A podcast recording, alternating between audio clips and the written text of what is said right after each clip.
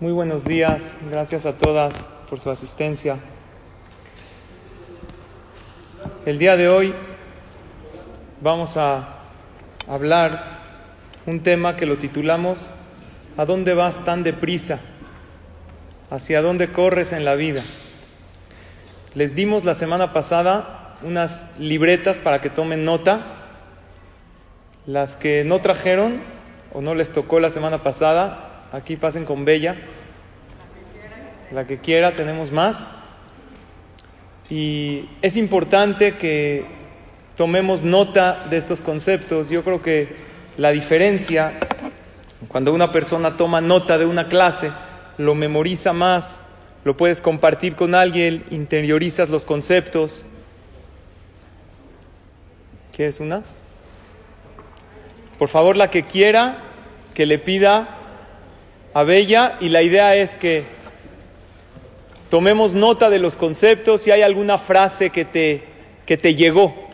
Y quiero que todas la traigan cada clase porque la última clase de LUL vamos a hacer un, un ejercicio especial, no un examen, un ejercicio para que Bezrat Hashem todos estos conceptos que estudiamos nos sirvan mucho. Bella, aquí hay más, si se te acaban. Listo, vamos. Pues bueno, comenzamos, señoras, con este tema. ¿A dónde vas tan deprisa? Estas palabras de Torah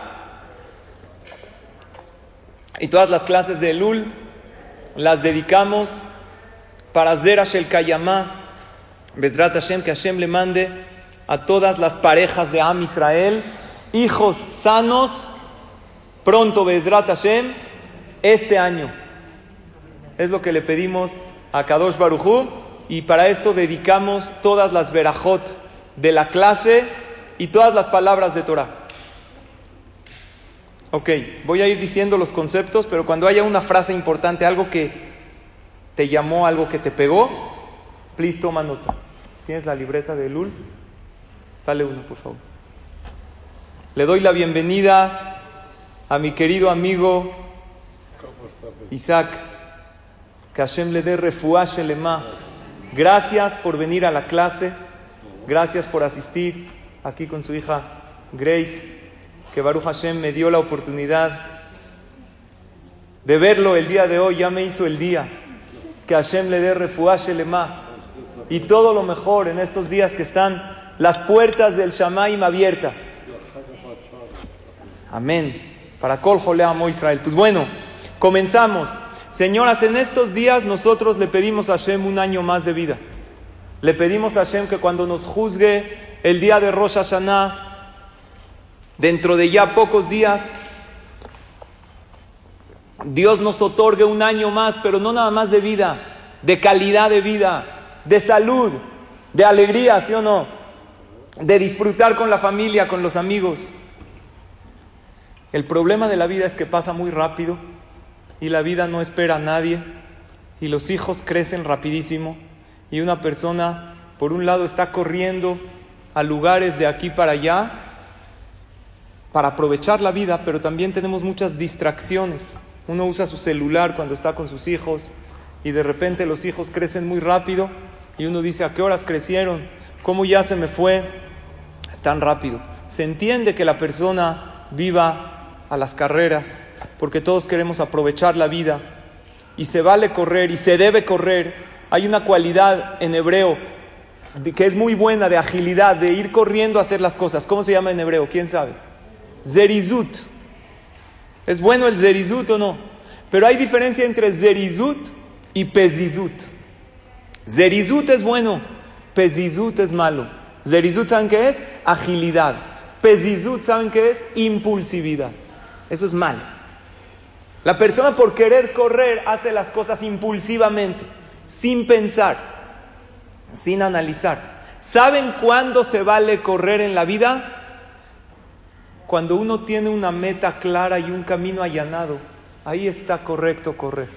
Pero cuando una persona corre y no sabe ni a dónde, ¿a qué corres? ¿A dónde vas? Sí vamos a correr, pero primero vamos a fijar un objetivo. La maravilla de estos días de Elul hasta Yom Kippur es que cada paso que tú das hacia Hashem es doble paso. Todo el año tú das un paso hacia Dios, está de maravilla. Pero estos días, como el Ules, Anile Dodi, Vedodili, yo me acerco a Hashem y Hashem hacia mí, y es las iniciales del mes de Elul. Entonces, cada paso que yo doy hacia Hashem, Dios da uno a mí. Por lo tanto, la cercanía a Hashem en estos días, ¿cómo es? Doble. Todo el año tú das un paso a Hashem y Hashem se queda donde está. En estos días, hasta Yom Kippur, tú das un paso, Dios da uno a ti. Tú das dos, Dios da dos a ti. Incluso hay jajamim que dicen que Hashem da más hacia ti de lo que tú das. Que Anile Dodi no es proporcional a Dodili. Porque Hashem se compara a una sombra. El Pasuk dice Hashem tzileja al yemineja. Akadosh Baruj es la sombra. La sombra no es proporcional al tamaño de las cosas. Si yo pongo mi mano en la sombra no se ve del mismo tamaño, se ve más grande la sombra. Quiere decir que según esto hay una novedad más grande, que puede ser que tú das un paso hacia Hashem y Hashem da diez hacia ti, o cien hacia ti. Por lo tanto, es como si una persona está en una temporada de descuentos, de promociones. Esto es el mes de Elul. Por lo tanto, vamos el día de hoy hablar hacia dónde corremos, cómo podemos fijar objetivos en nuestra vida. Y si todo el año debemos fijar un objetivo, en estos días es mucho más fácil fijar un objetivo. Tenemos que tener un objetivo. El objetivo para este año es ser mejores, pero ser mejores es un poco relativo. Ser una mejor versión de mí. La pregunta es en qué. ¿Hay ser mejor con los demás? Y hay ser mejor con Hashem. Te tienes que fijar un objetivo. Este año voy por mi familia. Este año voy por mi Shalom Bait. Este año voy a hacer un vínculo más grande con mis hijos. Y le pedimos a Hashem, acércame más. Y Dios te dice, te acerco. Pero ¿a qué mitzvah le tiras? No puedes decir, yo voy por las 613, porque es mucho para... Esto agobia a la persona. Si tú te pones 10 objetivos es mucho. Tú puedes tener un objetivo, dos, tres, a lo mejor cinco, pero más la persona se agobia. En estos tiempos estamos en momentos que queremos la última versión de todo, la última versión del celular, hay la última versión del coche, la tecnología va avanzando y así podríamos estar diciendo últimas versiones de todo, de ropa, de moda. Sin embargo, yo les pregunto, ¿queremos también aspirar a la mejor versión de nosotros mismos o a esa no aspiramos mucho? ¿Hay una versión mejorada de mí o ya estoy en la mejor? Generalmente sí hay versiones mejores de las que somos hoy en día. ¿Saben cuál es el problema? Que con la versión de mi persona me conformo con la que soy. La del celular sí quiero una mejor y quiero el sistema mejor. Pero en la versión de mi persona muchas veces me conformo. Por lo tanto, yo tengo un ejercicio de tres pasos para lograr ser una mejor versión de nosotros mismos. Apunten esta frase. Tú creas tus pensamientos. Tus pensamientos crean tus ideas y tus ideas crean tu realidad. Acuérdate qué pensamientos estás creando. Esos nadie los crea por ti más que tú. Y finalmente esos pensamientos van a crear ideas y esas ideas si las crees y las llevas a cabo van a crear tu realidad, para bien y para mal. El que crea pensamientos negativos y por ende ideas negativas va a tener una realidad no tan buena. Por lo tanto, tengo una fórmula que con la ayuda de Hashem quiero compartir con ustedes para hacer una mejor versión de nosotros mismos, para que después de fijar un objetivo, ahora sí vámonos rápido porque la vida es corta. Número uno, detecta los momentos que no estás tan motivada. Detecta los momentos que estás molesta. Momentos que estás viviendo a medias, no al 100%. Hay que ser muy honesto. Hay momentos que no los vivimos bien. Hay momentos que una amiga nos está hablando y necesita de toda nuestra atención y nosotros le estamos poniendo atención a medias. Hay momentos que nuestro hijo necesita un tiempo de calidad con nosotros y no siempre se lo estamos dando. Hay momentos que estás tú frustrada porque estás en el tráfico y no estás siendo la mejor versión de ti misma en ese momento. Son momentos que estás molesta. Ese es punto número uno. Si ya los detectaste, pasamos al punto dos. Pregúntate, en esos momentos que estás molesta, ¿cómo puedo ahorita ser una mejor, una mejor versión de mí misma con esta molestia que tengo? Imagínate que tienes ahorita un dolor de cabeza. No estoy en mi mejor momento porque tengo una dolencia, algo me falta. Me gustaría que no me duela la cabeza. Ya me tomé el talio y ya dije Teilim. Ahora qué falta? Tengo que esperar a que Hashem decida que este dolor termine. En el momento que todavía lo tengo, ¿hay una manera de ser una mejor versión de mí? ¿O esto es ya lo mejor? Generalmente si nos preguntamos, ¿cómo puedo ser una mejor versión de mí misma? En momentos de apremio la vamos a encontrar. Puede ser una mejor versión de ti misma en el tráfico, puede ser una mejor versión de ti misma cuando tus hijos te desobedecen, puedes. Y el tercer punto es simple y sencillamente hacerlo. Porque nos quedamos en el, podría hacer esto y ser una mejor versión de mí. Número uno, detectar los momentos. Número dos, pensar ideas. Acuérdate que tus ideas definen tu realidad. Y número tres, adelante, hazlo pero hazlo ya. Porque hay muchas capacidades y talentos dentro de nosotros que están como semillas que no han sido regadas. Y las semillas, ¿saben qué son? Árboles, pero en potencia. Y en potencia no sirven. Necesitamos regar todas aquellas semillas que tenemos dentro de nosotros mismos. Yo agarro el ejemplo de un hombre que fue exitoso.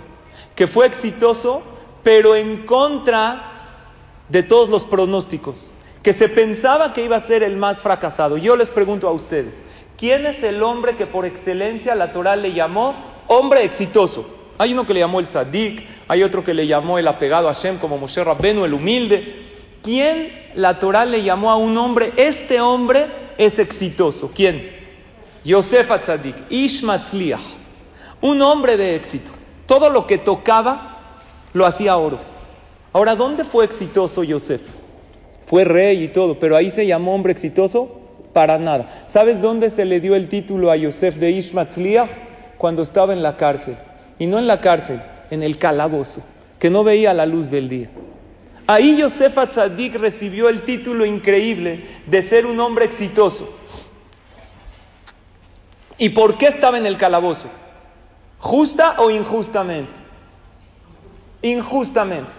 Lo acusaron falsamente. Yosef, su infancia fue maravillosa, incluso su adolescencia. Creció como el hijo chiqueado de su papá. ¿Quién era su papá? Jacob. De las doce tribus, ¿a quién más prefería Jacob? A Yosef. Era el hijo de su amada esposa Rachel. Sin embargo, un buen día todo se le volteó. Yosef tenía sueños de grandeza que no era presunción. Sus hermanos pensaban que era presunción, por eso lo odiaban empezó a tener sueños que qué iba a ser. Él que soñaba, que él iba a ser rey. Pero eran más que sueños, eran profecías de Hashem. Sin embargo, sus hermanos, ¿qué pensaban? Que es constantemente aires de grandeza y de presunción, porque como todo el día él era presumido, el que hambre tiene, en pan piensa. Como todo el día él piensa, tiene hambre y sed de poder, y era el chiqueado de papá, Seguro él sueña en la noche que va a ser rey de nosotros, dice la Torah, Maloch timloja alenu, mashol timsholvanu. Tú eres un presumido, tú nada más quieres dominarnos. Y Yosef soñó. Hasta ahí todo iba bien. Un buen día, Jacob lo manda a Yosef a buscar a sus hermanos. ¿Sus hermanos dónde estaban? En el campo. Yosef sale a buscar a sus hermanos, sabiendo que sus hermanos no lo querían, ¿Qué le hubiera dicho un hijo a su papá? Oye, ve a buscar a tus hermanos que te odian. ¿Qué diría el hijo? No me mandes ahí, papá. Yosef sabía que hay una mitzvah. ¿Qué mitzvah? De respeto y honor a los padres. Yosef dijo, Kibudabaim, por hacer una mitzvah no me va a pasar nada. Perdón, hizo una mitzvah. ¿Qué le pasó en ese momento? ¿Qué hicieron los hermanos con él? Lo agarraron, lo secuestraron, lo echaron al pozo, después fue vendido como esclavo, después de esclavo fue difamado que quiso hacer un pecado con la esposa del patrón, con la esposa de Potifar, y lo metieron al calabozo 12 años. Se dice fácil, 12 años sin ver la luz del día. Y no nada más sin ver la luz del día, sin ver la luz de la vida. cualquiera que hubiera pensado. De esta ya no salgo. Vean qué maravilla, cómo nos dice la Torah. Y de aquí quiero aprender algo muy grande para que fijemos objetivos en la vida. ¿Qué dijimos? ¿Se vale correr? Claro, hay que correr. Pero no se vale correr sin fijar un objetivo. Y eso es la clave del éxito en la vida. Le vamos a pedir a Hashem en Rosh Hashanah, dentro de unos días, que nos dé salud, alegría, verajá, shalom bait. ¿Sabes para qué es el matrimonio? ¿Hacia dónde corres? ¿Sabes para qué son los hijos? ¿Para qué los pides? ¿Sabes para qué es la salud? Primero te tienes que fijar objetivos claros. La Torah nos cuenta en Perashat Vayeshet que salió Yosef a buscar a sus hermanos. Vaimtzaeu Ish y lo encontró que es Ish. ¿Qué es Ish? Un hombre. Isha es mujer. Ish es hombre. Un hombre. Beineto Eva Sade estaba perdido en el campo. Yosef no sabía para dónde ir. Vaish Aleu Aish y le pregunta a este hombre, Lemor, le dice dos palabras. Mate Bakesh. ¿Qué es en hebreo mate Bakesh? ¿Qué buscas? ¿Qué pides? ¿Qué quieres? Rashi nos revela que este hombre no era un hombre de carne y hueso. Que este hombre, ¿quién era? ¿Quién sabe quién era este hombre? Un malaj. Muy bien, ¿qué malaj? Ya es mucho, jajam. Ya, con trabajo sabemos que es malaj. Dice Rashi, Ish ze Gabriel. El malaj Gabriel. Pues sí, Gabriel, claro, yo también. Gabriel, como su nombre lo dice, es Geburah, es de fuerza. Le da fuerza. Hay malajim, hay diferentes emisarios que Hashem manda en la vida de la persona. Gabriel llegó para darle fuerza a Yosef y le preguntó, Mate Bakesh, ¿qué quieres? ¿A dónde vas? Le dijo Yosef, Etahai Anohime Bakesh, estoy buscando a mis hermanos. Vayomer Aish, le dijo este hombre que era el malach, Naseum y se fueron para acá. Aquí hay algo muy grande. Dice el Rebe de Kotsk que aquí está la clave del éxito de la persona. Yosef le venían tiempos durísimos. Desde que salió de su padre ya no lo iba a ver por más de 20 años. Sin embargo, llega el malach Gabriel y le dice, mate Bakesh. Le dice, el que quiere tener éxito en la vida tiene que, tener claro una cosa. ¿A dónde vas? ¿Qué quieres? Mate Bakesh. El malach Gabriel era un ángel, él sabía que le venían a Yosef tiempos fáciles o difíciles, muy difíciles, que iba a ser vendido, que iba a ser traicionado por sus hermanos. Lo vendieron a Yosef por 20 monedas de plata y con eso compraron zapatos. No es que lo vendieron por millones de dólares, hasta el precio lo degradó. Que venía la esposa de Potifar, que venía el calabozo por 12 años, yo tengo una pregunta, ¿cómo Yosef no cayó en una depresión severa? Después de haber sido arrancado de su padre, traicionado por sus hermanos, ¿con qué fuerza sale una persona normal? ¿A qué edad le pasó esto a Yosef? 17 años. Era un adolescente. ¿Con qué fuerza salió adelante para llegar a ser rey de la potencia más grande? ¿Saben cuál es la fuerza? Él tenía el objetivo claro. Él sabía que él qué iba a hacer rey. Si voy a ser rey, no importa el proceso, yo voy hacia allá. Y esto es lo que nos tiene que dar fuerza en la vida. Cuando tú tienes objetivos claros, no hay nada que te tumbe. Tú tienes objetivos claros para qué es el matrimonio, para qué es, para superarme día a día. Entonces no me tiene que tumbar, no me tiene que tirar si recibo algún comentario ofensivo. Porque esto es nada más un trámite para llegar a. Es un proceso. Hay una historia de los de los monarcas, de los reyes, Luis, los Luises. Luis, en los monarcas de Francia en el año 1700, estaba Luis XV, lo derrocaron, lo sacaron del poder. Entonces venía Luis XVI. Cuando Luis XVI, él era el que seguía, ¿cuántos años tenía? Seis años. Entonces pensaron matarlo para que él no tome el poder. Entonces alguien dijo, ¿cómo vas a matar a un niño de seis años? Mejor tengo una idea qué hacer para que no sea rey. Lo mandaron al peor lugar, a donde hay mafia, a donde hay drogas, a donde hay alcohol. A los seis años, ¿qué puede salir de él? Nada, ¿verdad? Después de 20 años, agarró, armó un ejército y reconquistó y se hizo rey. Le preguntaron a Luis XVI, ¿cómo pudiste ser rey contra todas las adversidades. ¿Saben qué contestó? Desde chiquito mi papá me dijo, tú naciste para ser rey.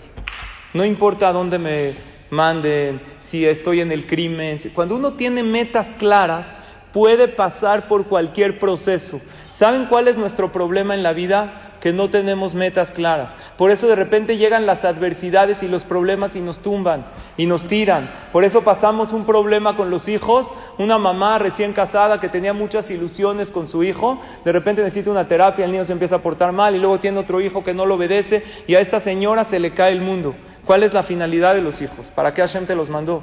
Para que trabajes tus cualidades, para que te hagas mejor persona. Si voy hacia allá, no hay ningún problema. Por lo tanto, llega Hashem antes de darnos la Torah y nos dice al pueblo de Israel, Veatem mamlechet koanim begoy Yo aquí quiero un pueblo de qué? De reyes, dijo Dios. Llega la Torah, está llena de limitantes. ¿Por qué de repente hay mitzvot que digo, no, esta no? Porque no tengo el objetivo claro. Pero cuando Dios te dice, toda mi Torah es para un solo objetivo, quiero que seas rey, entonces no hay problema. Sí, hay mitzvot difíciles, pero la voy a pasar porque esto es para que yo sea un rey. La mitzvah del kosher no es para limitar, para fastidiarme, es para que sea. El rey tiene limitantes o puede hacer lo que quiera. Muchos límites en la vida, pero tiene un objetivo claro. Tengo que ser el rey, tengo que ser el soberano de todo. Por lo tanto, Hashem le dice al pueblo de Israel, querido pueblo, yo aquí quiero un pueblo de reyes. El Shabbat es para que seas rey. La tevilá es para que seas reina, el kosher es para que seas reina. Y el no la shonara es para que tengas una mejor calidad de vida. Y no quiero que te enojes, se vale caer a veces, somos seres humanos. No es de que Dios nos exige la perfección, pero lo que tenemos que saber es que hay una finalidad clara, llegar a ser reyes. El rey tiene muchas limitantes. Una pregunta, ¿a alguien de ustedes le gustaría estar con 400 personas en una caja metálica cerrada, que hay pocos baños, una comida no tan buena, huele no tan bien, ¿a alguien le gustaría? No. Entonces, ¿por qué todas las aquí presentes nos emocionamos cuando nos compran un boleto de avión y nos vamos de viaje a Israel, que son más de 18 horas cerradas en una caja metálica con un desconocido acá que quién sabe cómo huele, un baño que a las 3 horas ya no está tan limpio? ¿Por qué todos aceptamos? La respuesta es muy fácil. ¿Por qué? Porque esto es un proceso para llegar a... Si no hubiera una finalidad, nadie aguantaría en el avión ni 20 minutos. Oye, me estás encerrando. Una pregunta, ¿aguantamos un vuelo largo a Europa, todo? ¿Te dice tu esposo que te va a llevar? ¿Qué dices? No creo que pase, jajam, pero si te dice un día, se le patinó, fue a una clase y dijeron que es mitzvah darle a la esposa y te dice, ¿qué crees? Te voy a llevar a un viaje maravilloso en Europa, shopping, todo incluido, ¿estás feliz o no? Oye, pero a China son más de 20 horas. No importa, me la, me la fumo, vale la pena. ¿Qué pasaría si el vuelo se atrasa media hora? Es más, eh, te subieron al avión y dicen, por un problema no se puede ahorita despegar. ¿Cómo te pones? ¿Cuánto tiempo aguantas estando tranquila? Empiezas a ver el celular, llega un momento dado, 20 minutos pasa la aeromoza, oiga, ¿qué pasó? ¿Qué esto? Te empiezas a desesperar. Una pregunta, ¿por qué 20 horas sí y media hora parada no? Hay una diferencia muy grande. Las 20 horas estoy avanzando, es un proceso para llegar a, pero los 20 minutos o media hora que me tienes aquí encerrada, ¿qué siento? Que esto no era parte del programa. Y como no era parte del programa, ¿qué pasa? Me molesto. Llega el judaísmo y te dice algo muy fácil. Todo lo que te pasa en la vida es parte del programa divino. Entonces, ¿cuál es el problema? Explícame cuál es el problema. Es parte del programa. Cuando es parte del programa estoy dispuesto a todo, ¿verdad? Si te ganaste la lotería y la tienes que cobrar en Singapur, y tienes que ir en avión y luego agarrar un camión y luego un caballo y tienes que ir, ¿vas feliz o no todo el camino? Ah, pero ¿por qué estoy yendo? Porque sé que voy a algo. Permítanme compartirles algo personal. Yo sufro de dolores de garganta mucho. Así. Hashem así me, es una de las pruebas. Doctores, naturistas, ya dejé de tomar esto, ejercicios. Por algo Dios me lo mandó. ¿Saben qué me pasa a mí cuando yo sufro de dolores de garganta? Yo digo, Hashem, es parte de un proceso para que me mandes la verajá que me tiene que llegar en la vida. Por no sé qué hice la vida pasada o esta, algo habré hecho, pero es un proceso. Cuando es un proceso de, a mí personalmente, me ayuda a continuar adelante. Todo es parte del plan y todo es un proceso para recibir la verajá de Hashem. Este niño que es un tremendo, es un proceso para que de grande reciba satisfacciones de él. Tienes que, no se reciben satisfacciones de a gratis. Tienes que pasar por el tema de llevarlo a terapias y desobediencias y cosas para que después, Besrat Hashem, veas, lo veas hecho un hombre y una mujer de bien. Por lo tanto, punto número uno, tienes que tener claros tus objetivos. Escribe tus objetivos en la vida y apunten esto. Esto es maravilloso lo que les voy a decir.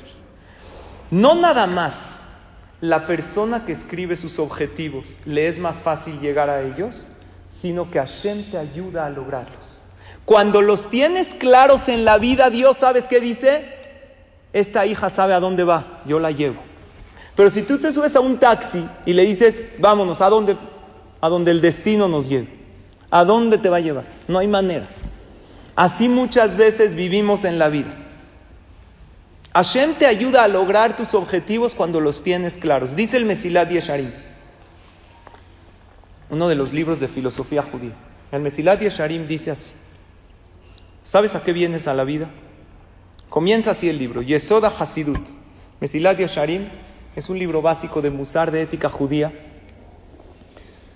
que comienza así su libro. La base de todo el servicio a Dios y de venir al mundo es Sheitbarer de Itamet Etzel Adam, Majo Olamo. Tienes que tener claro para qué viniste al mundo. Y el Mesilat Yesharim, Rabbi Moshe Haim Luchato empieza a desarrollar y llega a la conclusión. Te dice, ¿sabes para qué viniste al mundo? Para una palabra, Leitaneg. ¿Quién sabe en hebreo qué es Leitaneg? ¿Qué es Oneg? Para obtener placer en la vida, para disfrutar. Oye, está de maravilla. Si venimos a disfrutar, me apunto, papá. Pero ¿qué crees? Falta algo más. Leitanega Lashem. El placer verdadero está después de este mundo en el Olam Abba. En este mundo, en el terrenal en el que vivimos, sí hay placeres, sí hay momentos bonitos, sí hay un viaje precioso y le vamos a pedir a Hashem que tengamos en este año cosas materiales hermosas porque también es bueno para la persona, pero nunca es un placer al 100%, ni tampoco hay sufrimiento al 100% en este mundo. El que más está sufriendo, algo bueno tiene. Así nos revelan los fajamín. Una persona tú ves en este mundo, está en el hospital, la, Barminan, la peor situación, algo de bueno tiene en ese momento. Y el que está gozando y disfrutando, su placer no es al 100. Hay un placer muy grande que es después de 120 años en el Olama Ba, porque estamos aquí de paso. Por lo tanto, cuando uno sabe que este mundo es un proceso, no toma las cosas tan personal y no hace los problemas tan grandes. Porque sí le vamos a pedir a Hashem muchos años más de vida, pero con una finalidad de llegar a ese placer verdadero y completo, que es el placer que uno tiene para Hashem después de 120. Ahora, no crean que el que cuida Torah y Mitzvot no tiene placer acá. También tienes placer. El Shabbat es maravilloso. El que no se enoja, nada más que se necesita sacrificio. Ayunaste todo Kippur 25, 26 horas, al final te duelen los pies, estás cansada, pero tienes una recompensa maravillosa que Hashem te limpió. Son placeres que se llegan por medio de esfuerzo. Lo que tenemos que hacer es un cambio certero en la vida. ¿Qué decía Albert Einstein? Es una locura hacer lo mismo y pretender resultados diferentes. Es una tontería. Si una persona quiere algo mejor, tiene que hacer las cosas diferentes. Todas nosotras queremos un año mejor que el pasado. Baruch Hashem, el pasado fue maravilloso, pero vino también con algunos contratiempos. Entonces vamos a tratar de tener un año 5780 mejor todavía. Entonces tendríamos que hacer un pequeño cambio. Un cambio. Una vez una persona dejó un mensaje en su buzón de voz. Le llamaba a alguien y sonaba así. Deja tu mensaje. Estoy haciendo cambios en mi vida. Si no te regreso la llamada, Tú eres parte de los cambios que estoy haciendo. Hay que cambiar en la vida. A veces hay que cambiar de amistades. ¿Cómo se logra verdaderamente un cambio?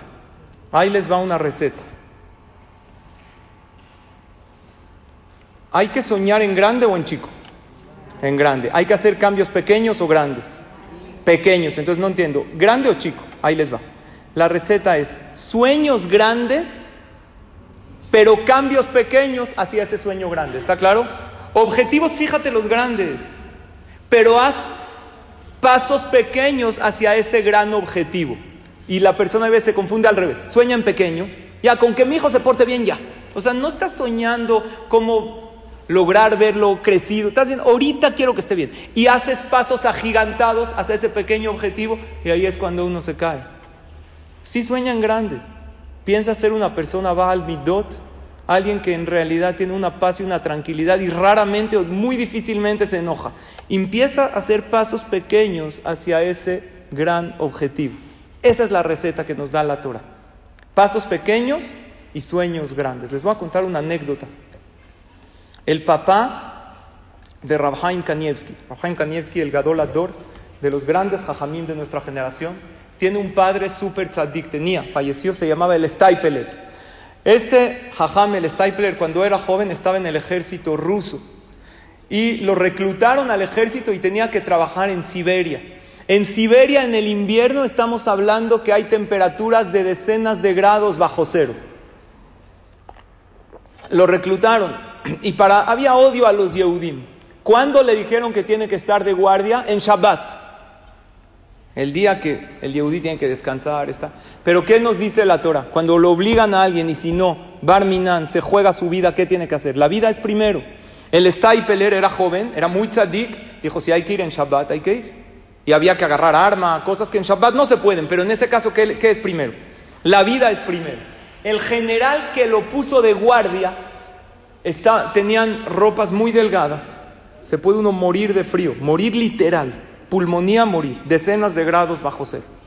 La guardia que él tenía que hacer era de 12 de la noche hasta que, hasta que salga el sol, 7 de la mañana. Fríos impresionantes, inaguantables. El guardia puso un abrigo colgado en, una, en un árbol. Hay una alajá en Shabbat que uno no puede sacar algo de un árbol. De jajamín, la Torah no lo prohíbe. ¿Por qué no se puede descolgar algo de un árbol? ¿Quién se imagina por qué? Porque se sospecha que se va a arrancar una rama. Es una alajá de jajamín. No se puede cortar flores en Shabbat, eh, cortar pasto. Es una de las 39 prohibiciones. Entonces el Staipeler estaba con su arma, helándose de frío, con una ropa muy delgadita, y ahí había un abrigo en el árbol. Yo les pregunto, ¿por alajá lo puede tomar para salvarse su vida o no? Claro que sí. El no tomar un abrigo de un árbol es una alajá de jajamín. Y esto es salvar la vida. No puede aguantar a esas bajas temperaturas. El jajam dijo lo siguiente, seguro toda la noche no voy a aguantar. ¿Pero puedo aguantar cinco minutos? Sí, en cinco minutos lo puedo tomar. Se esperó cinco minutos. Pasando cinco minutos dijo, seguro lo voy a tomar. Toda la noche no puedo aguantar. ¿Puedo aguantar otros cinco? Sí, se esperó otros cinco. Paréntesis. A lo mejor así no es la alajá. ¿eh? Por alajá una persona directo tiene algún padecimiento. La alajá dice que ante un frío extremo se puede hacer un frío extremo que a uno se puede enfermar. Se puede profanar Shabbat. Sin embargo, el de a 5, 5, 5, 5, ¿qué pasó? Pasó toda la guardia y se acabó. Una pregunta, si él hubiera dicho me la viento toda, ¿hubiera podido sí o no? No hay manera. ¿Qué fue lo que él hizo con su mente? Él hizo, este paso lo puedo hacer, lo hago. De a poco, de a poco. Haz pequeños pasos que te van a llevar a grandes cosas. Hoy no me enojo, hoy nada más. ¿Puedo hoy? ¿Puedo hoy no hablar la Shonara? ¿Puedo de aquí a Yom Kippur mejorar a lo mejor el tema de no levantar la voz en mi hogar, de hablar con más dulzura, de no reclamarle a mi pareja? ¿Puedo decir un Teilim de aquí a Yom Kippur? Uno. Puedo, ¿verdad? ¿Puedo decir cinco verajot al día? Entonces, esa es la manera de engañar a la mente, al Yetzer que nos lo hace ver muy grandes y siempre nos dice, no vas a poder. Así es la vida de la persona. Y escuché algo maravilloso. Perdón. El Jajam Suri Katan me platicó eh, antes de que cumpla mi hijo su bar mitzvah. Lo llevé con varios jajamim a que le den verajá el día de su bar mitzvah en hebreo. Y cada jajam le dio otro consejo. Cuando llegué con el jajam Suri Katan, él le dijo un consejo. Estaba en la yeshiva, estaba Ham Shaul estaba ahí Suri Katan. Le dije a mi hijo, acércate, es una persona, da clases de Torah, tienes de Juta Rabim, un talmid jajam. Y le dijo el consejo que siempre nos decía mi Rosh Yeshiva. Mi Rosh Yeshiva Rabades decía, éxito no es el que logra todas las metas habidas y por haber. El que es el más tzadik del mundo, no. Éxito es el que hace todo en el momento adecuado y que vive con un orden en la vida. El que cuando come, tiene, come. Cuando juega, juega. Cuando duerme, duerme bien. Cuando estudia, estudia bien. Y hablando de este tema, él platicó que uno de los avances tan grandes de la tecnología de la medicina es el rayo láser. El rayo láser ha evitado muchas operaciones que antes se hacían con cuchillo. Yo me operé del ojo, de la miopía, ¿alguien se operó o no? Con rayo láser. El rayo láser en realidad no es tan poderoso en lo que tiene. Tiene 15 watts. Es relativamente poco a lo que es un foco. Pero ¿por qué es tan efectivo? Para eliminar cálculos renales. Para... ¿Qué tiene de especial el rayo láser? Está focalizado a un solo objetivo. Y eso es la llave del éxito de la vida de la persona. Está apuntado a algo. Muchas personas me preguntan qué Teilim es bueno decir en estos días. ¿Qué dijimos? El Teilim 27 es maravilloso. Pero la idea no es decirlo una vez. Cuando tú todos los días, el Teilim 27, que habla que David Amelech se sentía dependiente de Hashem, y lo dices todos los días, aunque no hayas empezado desde Rosh de Shelul, si empiezas desde hoy hasta Kippur, es como un rayo láser, a lo mejor es un Teilim chiquito, pero ¿qué crees? Focalizado a un punto. dices, le David Hashem Oribe Ishei. David Amelech dice, Dios, tú eres mi luz, mi salvación. Y lo dices una vez, otra vez. Eso penetra en tu corazón. David Amelech dijo, Pia vive y mía Zabuni, aunque mis padres me dieron la espalda, aunque las personas que más contaba con ellos no están conmigo, va Hashem y Hashem, y Dios está conmigo. Y esto lo dices una vez, otra vez, otra vez. Esta frase tan sencilla, ¿qué sucede con ella? Sucede que es un objetivo directo. Y dice David Amelech, Oreni Hashem Darkeja. Dios, en este Teilim 27, por favor enséñame el camino, porque si no tengo un camino claro, no tengo a dónde correr en la vida. ¿Saben por qué es bueno decir este Teilim? Para tener objetivos claros en la vida. Si supiera uno el objetivo de su matrimonio, tendría mucho más Shalom Bait. Si uno supiera el objetivo de su trabajo, perdería menos tiempo. ¿A qué vengo? Vengo a trabajar, vengo a aprovechar el tiempo. Solito la persona empieza a avanzar a pasos agigantados. El problema es que la persona no tiene objetivo y cuando tiene no siempre tiene orden. Miren el desorden que a veces tenemos en la vida. Uno va al gym, pasa todo el tiempo tomándose fotos para subir a las redes sociales. Uno va al CNIS, se la pasa platicando con el otro. Uno está con sus hijos, se la pasa en el celular. Uno está en una clase, piensa en otras cosas. Dicen que en todo el, cuando, durante el día pienso en dormir y a la hora de dormir pienso en todo el día. Entonces está uno con una, un relajo en su vida.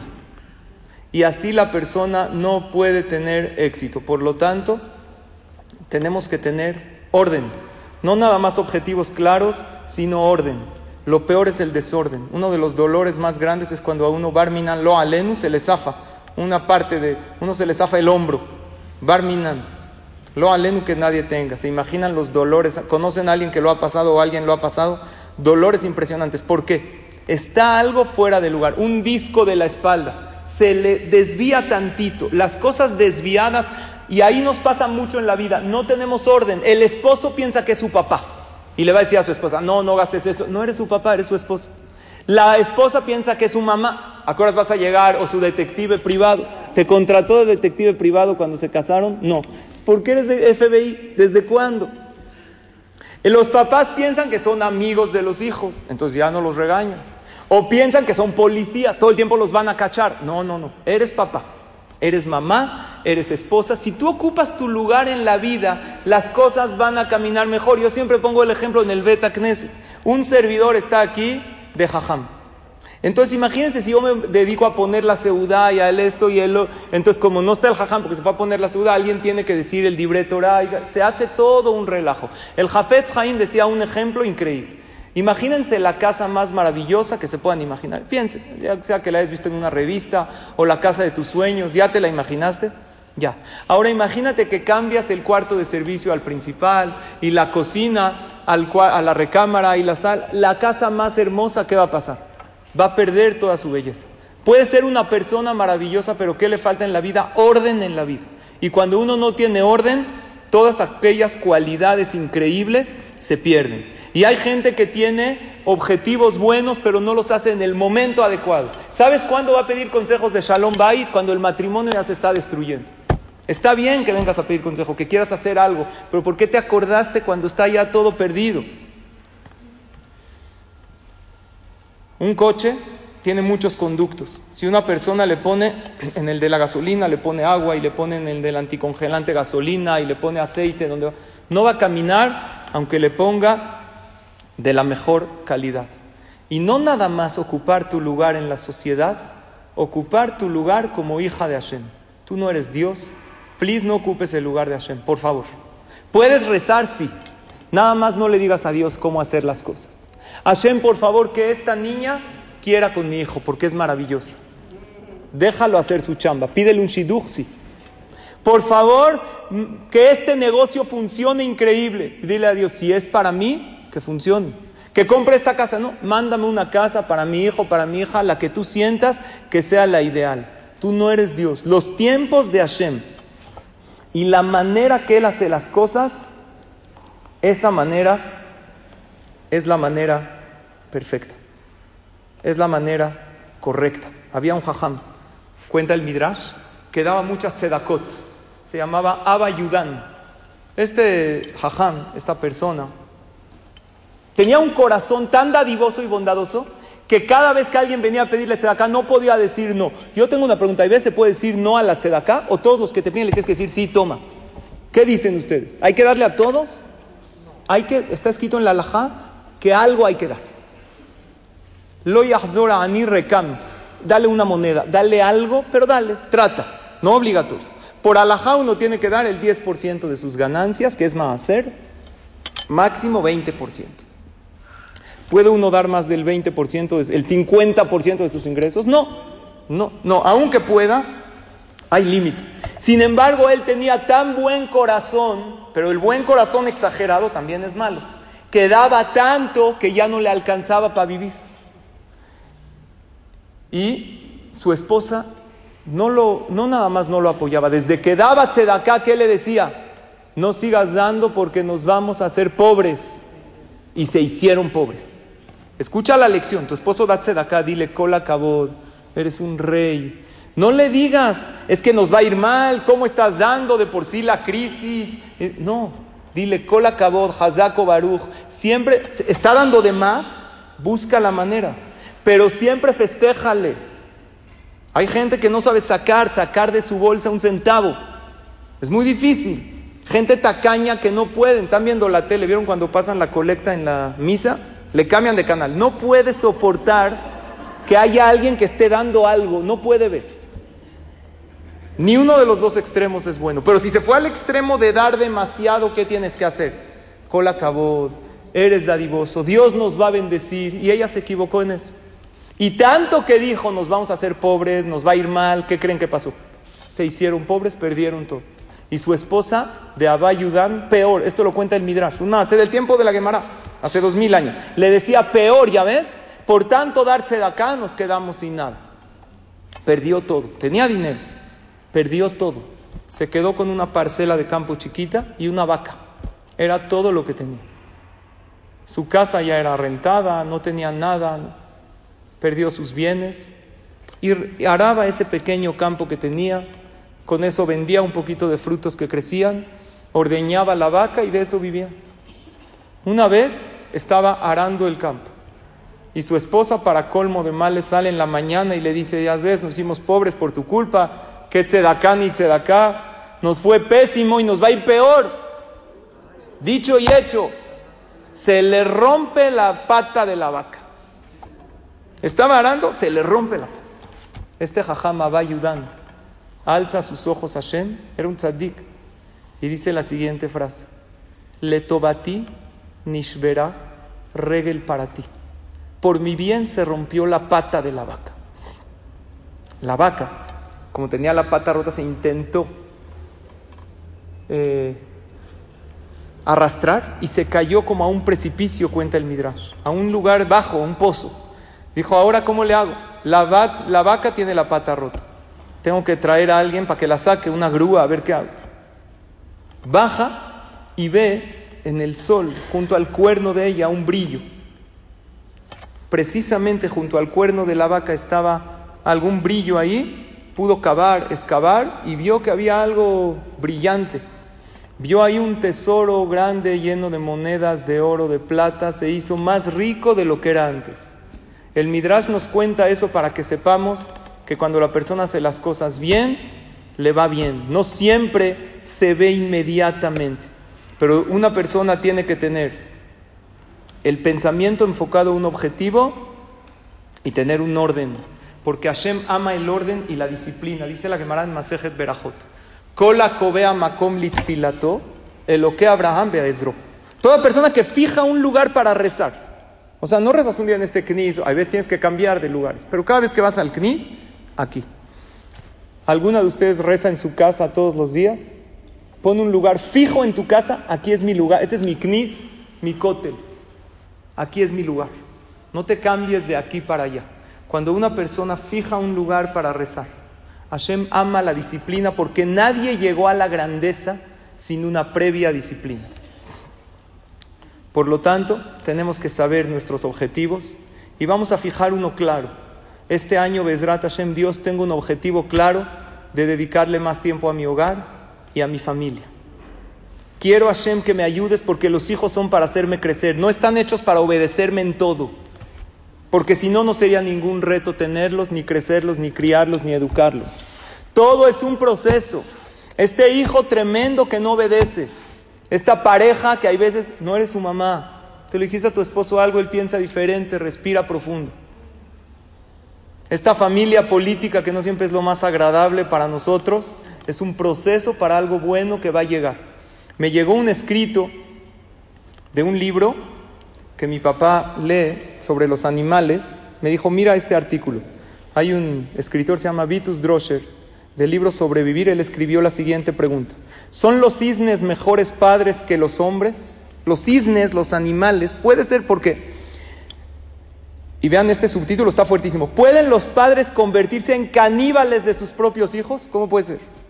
Dicen los Estados Unidos, ¿cuánto tiempo de promedio dedica un padre a sus hijos? Diario. Una hora, tal vez solo media hora, quizá un cuarto de hora. Error, solo 38 segundos. Así lo ha determinado la socióloga Emily Dale en 1977, que todavía no habían celulares. En ese momento se le dedicaba un padre a su hijo, padre. La mamá le dedica más, pero los padres 38 segundos al día, basándose en una encuesta sobre los problemas de la familia que le fue encargado por el entonces presidente Jimmy Carter. No se incluye en ese tiempo el que el padre está en la mesa comiendo junto a su familia.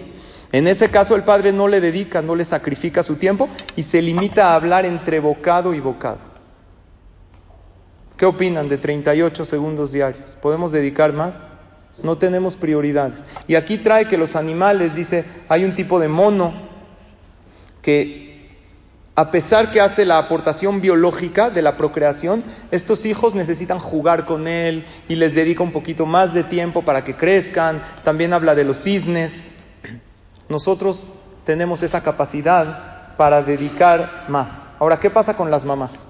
¿Les dedican más tiempo? Quiero compartir un escrito que me llegó de una de las asistentes a la clase, Joel, aquí presente. Dice así este escrito. Necesito un día de más de 24 horas para hacer todo lo que debería de hacer como mamá. Soy madre, tengo dos niños, he ido al médico de familia porque tengo pérdidas de memoria y dificultades para concentrarme.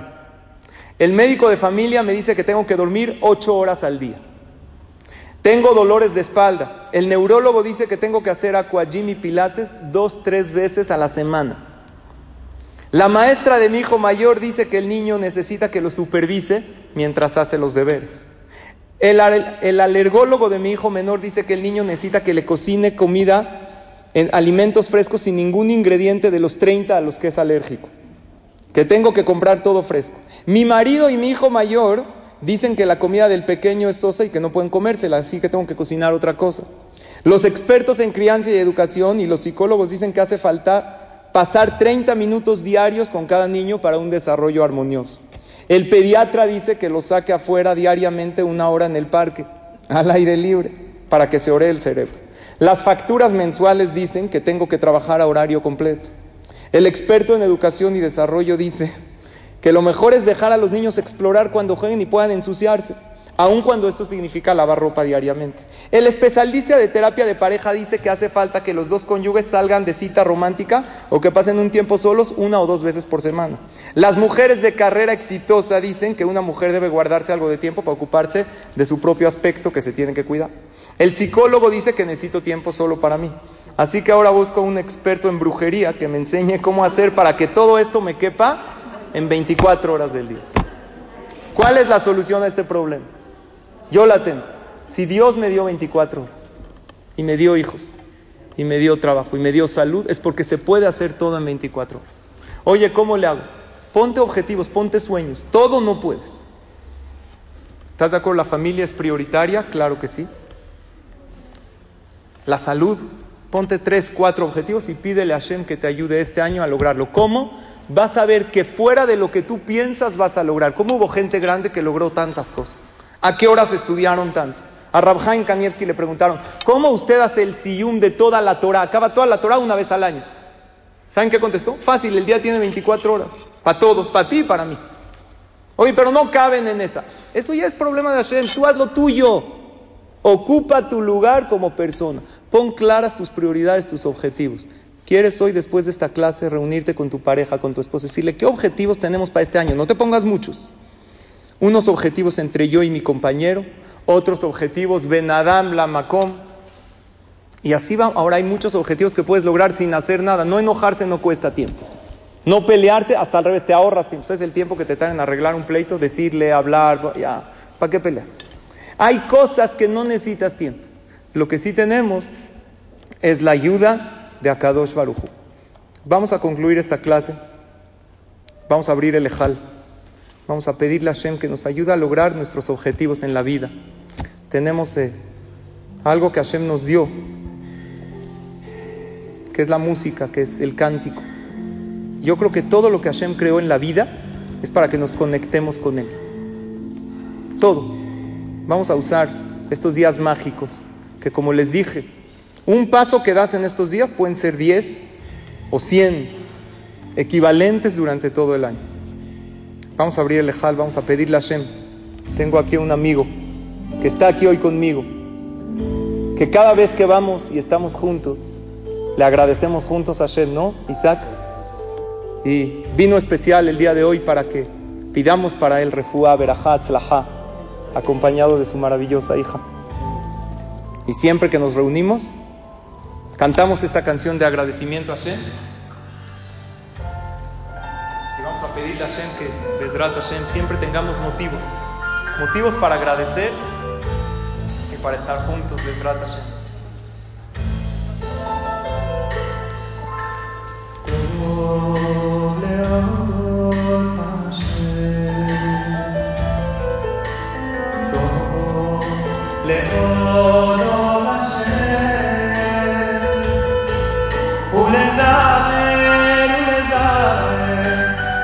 泪儿流都